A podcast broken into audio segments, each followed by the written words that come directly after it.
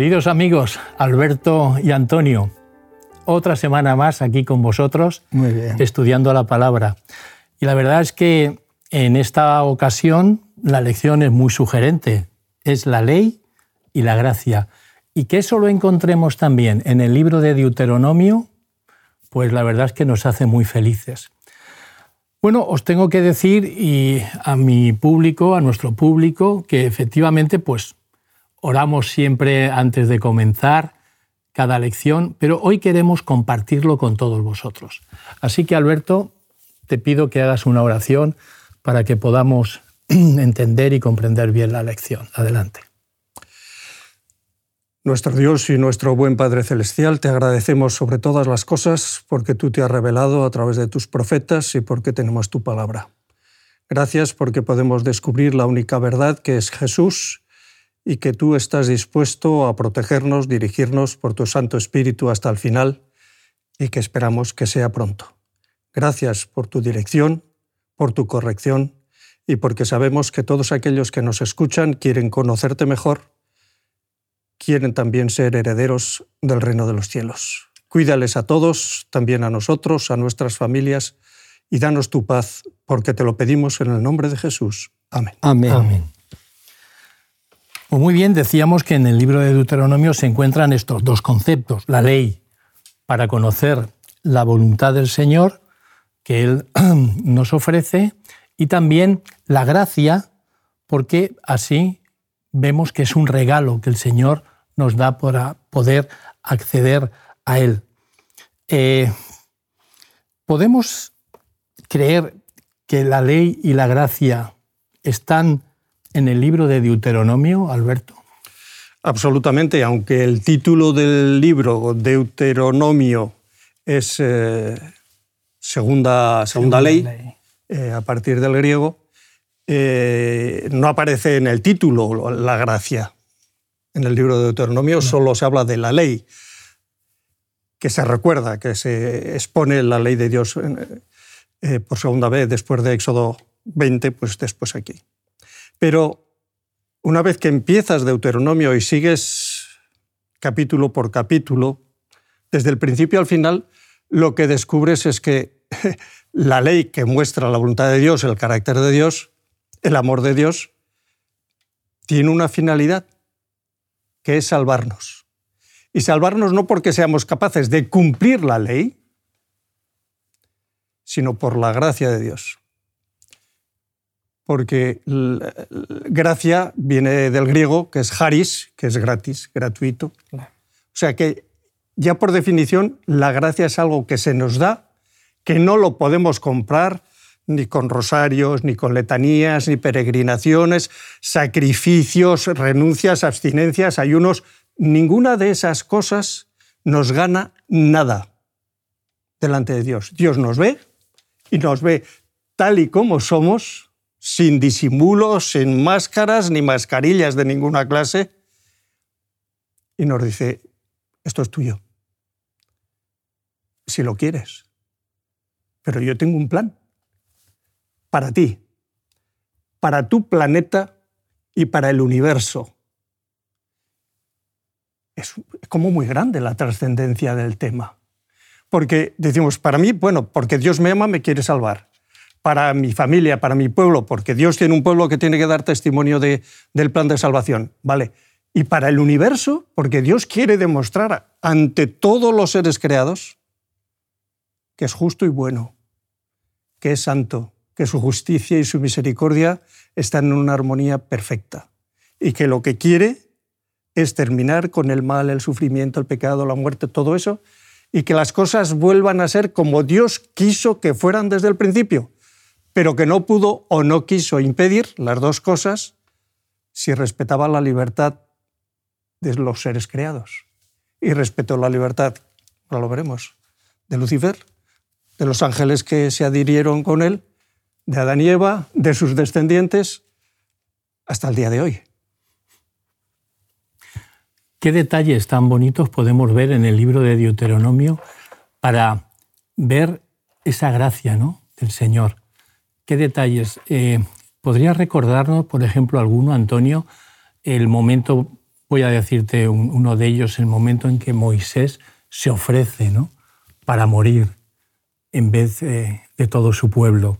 ¿Qué otros detalles recuerdas tú que podemos valorar esa gracia que se puede contemplar en el libro de Deuteronomio? Bueno, yo, yo es que el, el, concepto de ley y de gracia, yo tengo la sensación, quizás es algo personal, de que es una especie de, división artificial porque efectivamente tú hacías referencia, Alberto, a Harris, ¿no? o sea, que es un regalo, pero es que la ley es un regalo.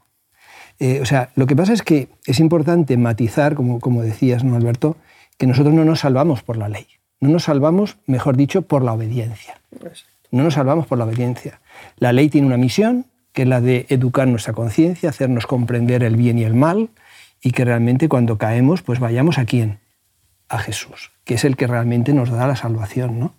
Entonces, la ley y la gracia, eh, preguntabas antes, ¿verdad, Molly?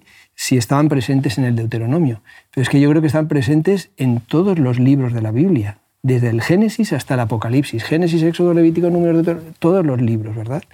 Entonces vemos realmente en cada actitud donde lo que se hace es eh, dar algo que no mereces, ese no merecerlo, eso no es por mérito tuyo, te lo doy por amor, te lo doy por gracia.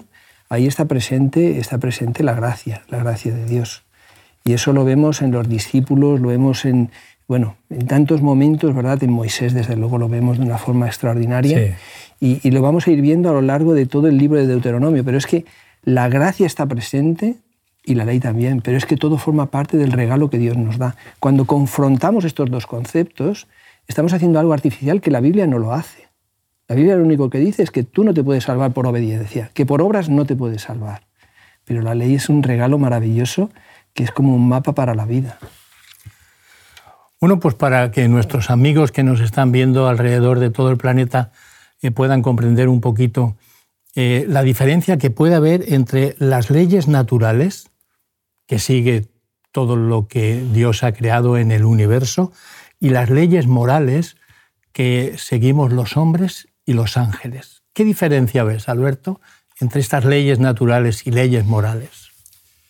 Eh, se dice, y yo lo creo así, que desde el microcosmos, desde lo infinitamente pequeño hasta lo infinitamente grande, el universo, con sus miles de millones de galaxias, de sistemas solares, de planetas, todo sigue unas, unas reglas, unas leyes, que son las leyes de la física, que nosotros entendemos. Algunas, otras no, que se van revisando, que de, vez en cuando hay un tipo más inteligente que los demás, como Einstein, que en 1905 y en el 15 pues hace la, ley de la relatividad especial y luego la general, y, y, dices, pues oye, que los conceptos de toda la vida del espacio y el tiempo pueden ser diferentes a los que nos han enseñado en la escuela. Y bueno, los que hemos hecho letras, pues de ciencias tenemos poca idea, a mí las matemáticas no se me daban muy bien, pero yo sé una cosa.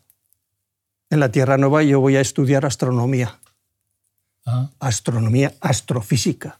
Me voy a aprender todas esas leyes y voy a ver cómo Dios las ha desarrollado hasta el día de hoy. Pero ¿qué pasa? Las leyes naturales originalmente y en, las que, en lo que depende de Dios, salvo este planeta, sigue funcionando perfectamente.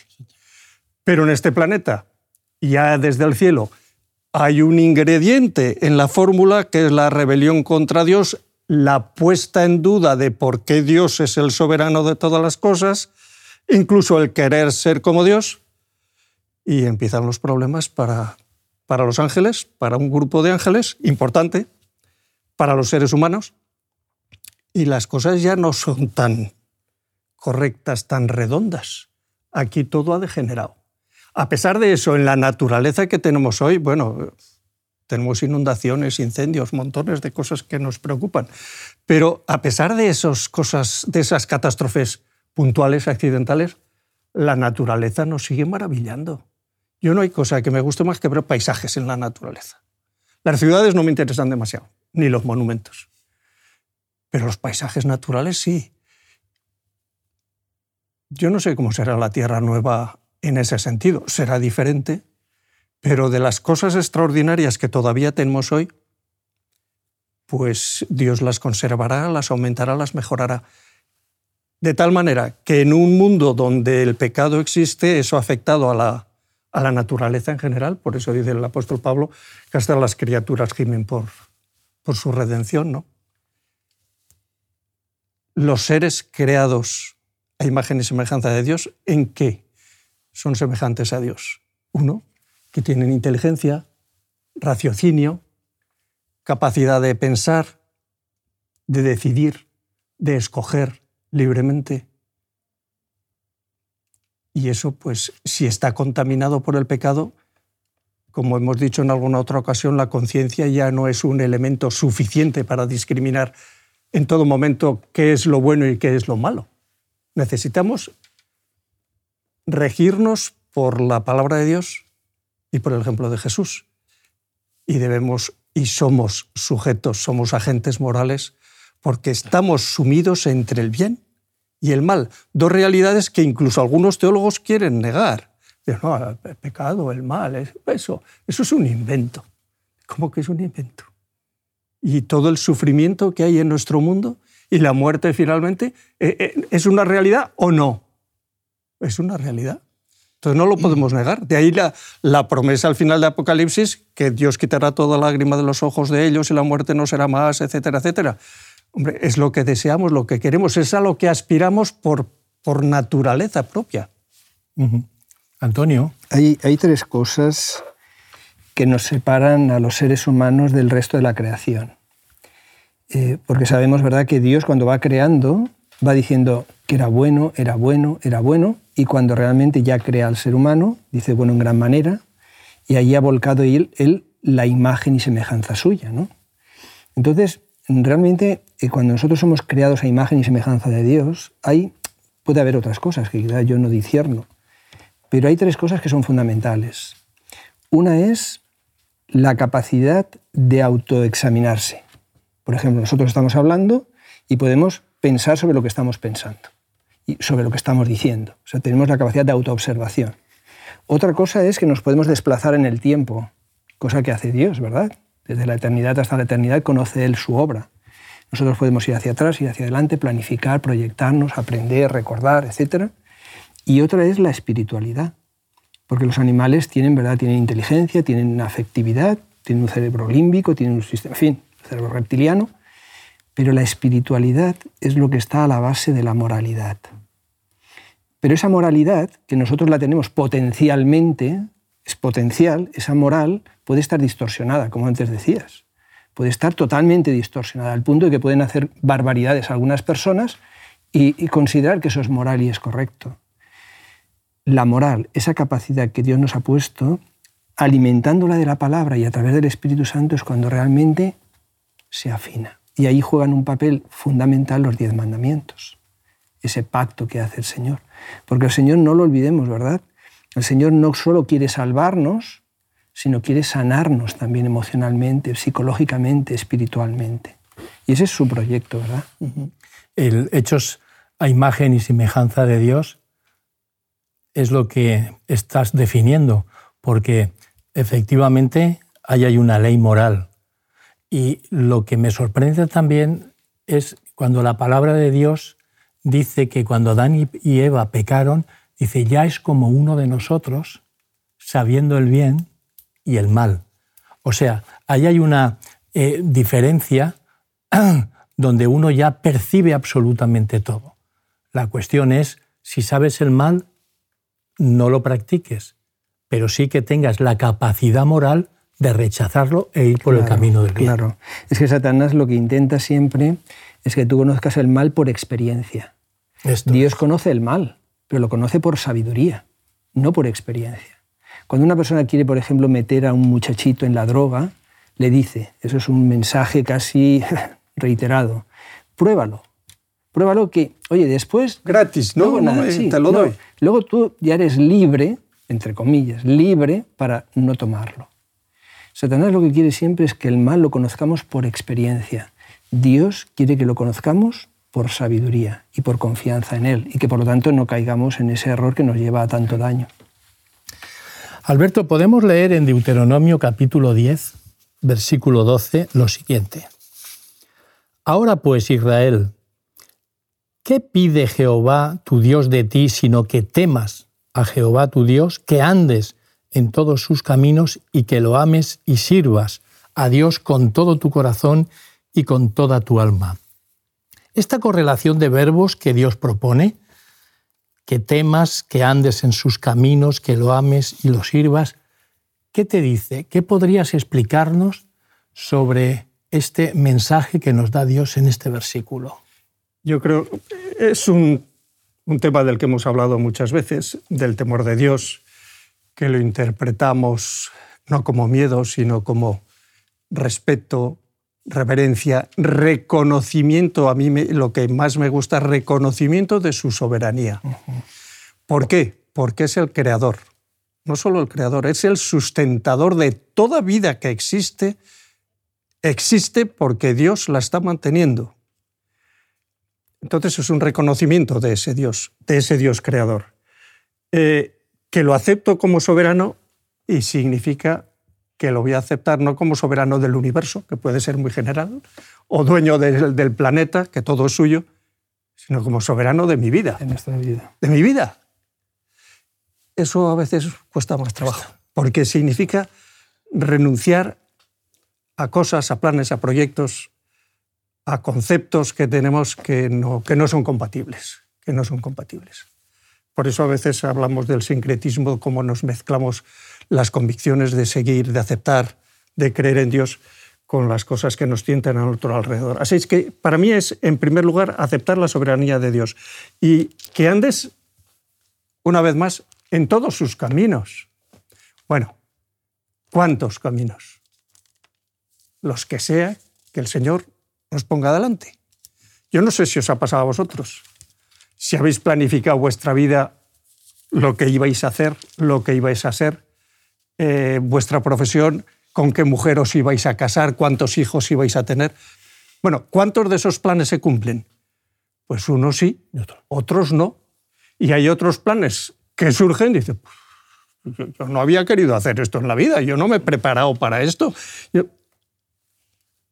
si los sometemos a la voluntad de Dios, es decir, mira, a mí me gustaría hacer esto, pero no es un dogma de fe, para nada.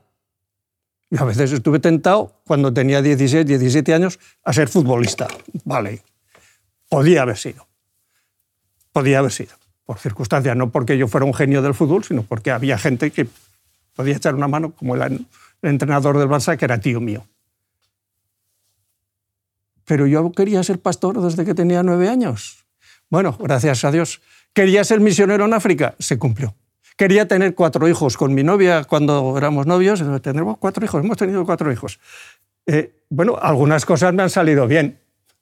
Quiero decir, bien de acuerdo a los sueños, a los deseos que tenías. Otras no.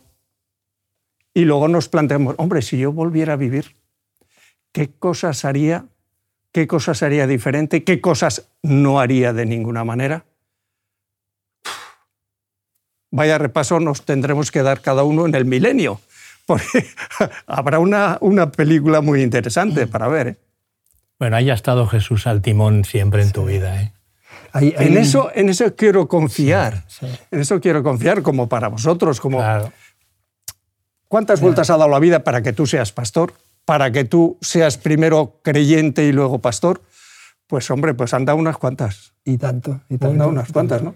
Me recuerda, lo que estabas comentando me recuerda un texto cuando dice en Proverbios, el corazón del hombre planea su camino, mas Jehová endereza sus pasos. es así, ¿eh? es así. si me permitís, leo un texto bíblico por lo que estaba diciendo Alberto sobre el temor, por si alguna persona quizás porque el concepto de temor, ¿verdad? Nosotros lo tenemos claro. Tuvo temor de mí y guardó reverencia a mi nombre, dicen Malaquías, ¿no? Pero hay un texto aquí que es precioso. Dice, Él será un fundamento estable para tus tiempos, rica provisión de salvación, de sabiduría y de conocimiento. El temor de Jehová es la llave de este tesoro. O sea, que no tiene nada que ver con miedo, efectivamente, ¿verdad? Sino que es justamente ese recogimiento. A ver, a ver, repite porque la idea es muy buena. ¿Es la llave de qué tesoro? ¿Qué es lo que abre? ¿Qué conceptos abre? Dice, rica provisión de salvación, de sabiduría y de conocimiento. Salvación, sabiduría y, conocimiento. Esta es la llave. La llave es el temor de Dios, el comprender nuestra dependencia, su grandeza. Exactamente. Qué bonito. Por eso me gusta el concepto de la soberanía de Dios. No, esto no lo entiendo, pero sé que Dios es soberano, sí que lo entiende, sé que sabe lo que hace. Ya me lo explicará. Las cosas secretas pertenecen a Jehová y las reveladas para nosotros, pero llegará el momento en que conoceremos como somos conocidos, ¿verdad? Que dice el texto. Eh, Antonio, todo el Antiguo Testamento hace referencia a la historia del Éxodo. Sí. Como, por, como ejemplo de una liberación de Israel por parte de Dios. Y Pablo, en el libro de Corintios, retoma toda esa idea para que no se nos pierda de vista. Y dice en el capítulo 10 de Primera de Corintios, versículos del 2 al 4 dice, y todos, siguiendo a Moisés, fueron bautizados en la nube y en el mar, y todos comieron el mismo alimento espiritual, y todos bebieron la misma bebida espiritual, porque bebían de la roca espiritual que los seguía y la roca era Cristo. Ese concepto de salvación, ese concepto de recordar constantemente a su pueblo, esto que todavía hoy el pueblo judío, bueno, pues celebra esa Pascua, ¿no? Celebra esa liberación del pueblo de Israel de allá de Egipto. ¿Por qué se reitera tanto en la vida del cristiano? Bueno, realmente, realmente Pablo, que es el, bueno, es el teólogo por excelencia, ¿no? es, es el instrumento que Dios ha utilizado para que comprendamos maravillosos entresijos del plan de la salvación, ¿verdad? Él es muy consciente, y además como judío, es muy consciente de la historia de Israel, de lo que supuso la Pascua, la liberación a través de la sangre, que él, entendió, ¿verdad? Y dijo en Corintios, en la, en la epístola, que Jesús es nuestra Pascua. O sea, claro, él comprende perfectamente que aquello es lo que le estaba pasando a él y a todos los cristianos y lo que nos ocurre ahora, que estamos siendo liberados por Cristo. ¿no? Entonces, claro, él hace un paralelismo de liberación, de gracia, de, justicia a través de Dios. En Efesios, yo creo que aquí, pues, bueno, se ve, dice en el versículo 1 en adelante, dice, y Él os dio vida a vosotros cuando estabais muertos por vuestros delitos y pecados, en los cuales anduvisteis en otro tiempo siguiendo la corriente de este mundo, conforme al príncipe de la potestad del aire, el espíritu que ahora actúa en los hijos de desobediencia, entre los cuales estábamos todos nosotros. Y luego entonces es cuando dice que Dios, que es rico en misericordia por su gran amor que nos amó, aun estando nosotros muertos en nuestros delitos y pecados, nos, nos libera. ¿no? O sea, claro, Pablo lo tiene muy presente, que todos nosotros, cualquier ser humano, antes de conocer a Dios, está en Egipto. Estamos en Egipto. Estamos esclavizados por esto, por aquello, por mil cosas tal vez. Y solo en Cristo y a través de su sangre, a través de su sacrificio, es que accedemos a un camino de libertad. Cuando conocemos a Dios y nos sentimos que todo aquello que antes nos tenía amordazados, pues vemos que se rompen nuestras ataduras. ¿no? Entonces, claro, Pablo eso lo vive porque él vivió las ataduras, ¿eh? las ataduras las vivió bien fuertes y luego siente la gloriosa libertad de los hijos de Dios. Bueno, es una libertad muy interesante la experiencia de Pablo en este sentido, porque podría parecer o interpretarse justo al revés, ¿no? Antes era fuerte, seguro de sí mismo, tenía la autoridad, el poder para perseguir a los cristianos y pasa de ser perseguidor a perseguido. Efectivamente. Y es cuando es perseguido que descubre que realmente es libre. Exactamente. Exactamente. Esto lo tenemos que entender y aplicar. ¿eh? siempre es fácil. Es así, es así. Por eso necesitó tres días ciego, sin escuchar ruido ninguno, allí solo en su soledad, para dar esa vuelta tan tremenda, ¿verdad? Bueno, y luego los años en Arabia, de, los años en Arabia, de reflexión, meditación, que le sirvieron más que venir a un seminario de teología. Seguro que sí. Y es entonces cuando puede decir lo que él era y que luego tiene todo por basura, ¿no? Se produce ese cambio que estás mencionando. La escuela sabática, Alberto, eh, ya para concluir, nos habla de eh, no por tu justicia. No es así. O sea, no te creas que es por tu justicia, por tu sabiduría, por lo que tú tienes dentro de ti, lo que te va a hacer que entres en esa tierra prometida. Dice Deuteronomio 9, versículo 5 y 6, no por tu justicia, ni por la rectitud de tu corazón, ni por tus méritos. O sea, está hablando de justicia, está hablando de rectitud de corazón y está hablando de méritos del hombre. Dice, pero no por eso vas a entrar, sino por la justicia de Dios. ¿Nos podrías eh, dar un poco más de luz de lo que dice este versículo? Porque habla de cosas importantes del ser humano. Bueno, cuando hablamos de ley de gracia, que es la lección de esta semana, y desde, desde el comienzo lo tenemos, lo tenemos claro, que nos, por nuestros méritos, evidentemente, hemos sido justificados, y vamos a Romanos, Romanos 3, Romanos 8, bueno, toda la epístola a los Romanos y Gálatas y tantos otros eh, pasajes de, de, Pablo, por citar algunos, eh, nos dice que somos justificados por la fe en Cristo Jesús, que no hay, no hay otra manera de redención salvo por Él. Y, en Hebreos que no hay otro intercesor, otro sumo sacerdote que Cristo, que no se puede poner otro. Justicia. Imaginemos que fuéramos capaces de cumplir los diez mandamientos de la ley de Dios todo el tiempo perfectamente. Y desde siempre. Y desde siempre, en el pasado. ¿Cuántos pecados son suficientes para estar condenado a estar separado de Dios y por lo tanto a muerte. ¿Cuántos hacen falta? Uno. ¿Uno? Ah, no, pero es que hay pecados mortales y pecados veniales. No es verdad.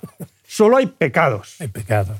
Y un pecado, la paga del pecado es muerte, el salario del pecado es muerte, con uno es suficiente. Bueno, nosotros tenemos unos cuantos todos los días. Por mucho cuidado que tengamos. De ahí que volvamos a poner nuestra atención, como hemos dicho alguna vez, en la motivación de nuestros actos, en los sentimientos y los deseos de nuestro corazón. Yo doy gracias a Dios todos los días, porque no juzga mis actos, sino mis intenciones sinceras. Y eso me parece fundamental. Y el resto, que yo soy incapaz, ya lo ha hecho Jesús, ya lo ha hecho. No tengo ni que pedir. Bueno, lo decimos ritualmente, por los méritos de Jesús, ¿no? Terminamos nuestras oraciones. En el nombre de Jesús estamos diciendo lo mismo. Es lo que necesitamos, porque cualquier otra solución es una fantasía. Aún las intenciones a veces nos fallan también, pero en su misericordia ¿verdad? nos cubre con su manto Bien, mis amigos, pues llegamos al final de la lección donde hemos hablado de esa ley y esa gracia que contemplamos en el libro de Deuteronomio. Así que os emplazo para que la próxima semana nos encontremos de nuevo para seguir estudiando este interesante libro. Perfecto. Que el Señor os bendiga durante toda esta semana. Muchas gracias igualmente. Te invitamos a tener una experiencia más allá del sábado, convirtiendo tu unidad de acción en una iglesia hogar, en donde la Biblia, la oración intercesora, la fraternidad y la testificación sean vuestro estilo de vida. Así experimentaremos un poder renovador en la Iglesia y en el cumplimiento de la misión. Suscríbete a nuestro canal de Hub Media para no perderte ninguna escuela sabática viva. Que Dios os bendiga.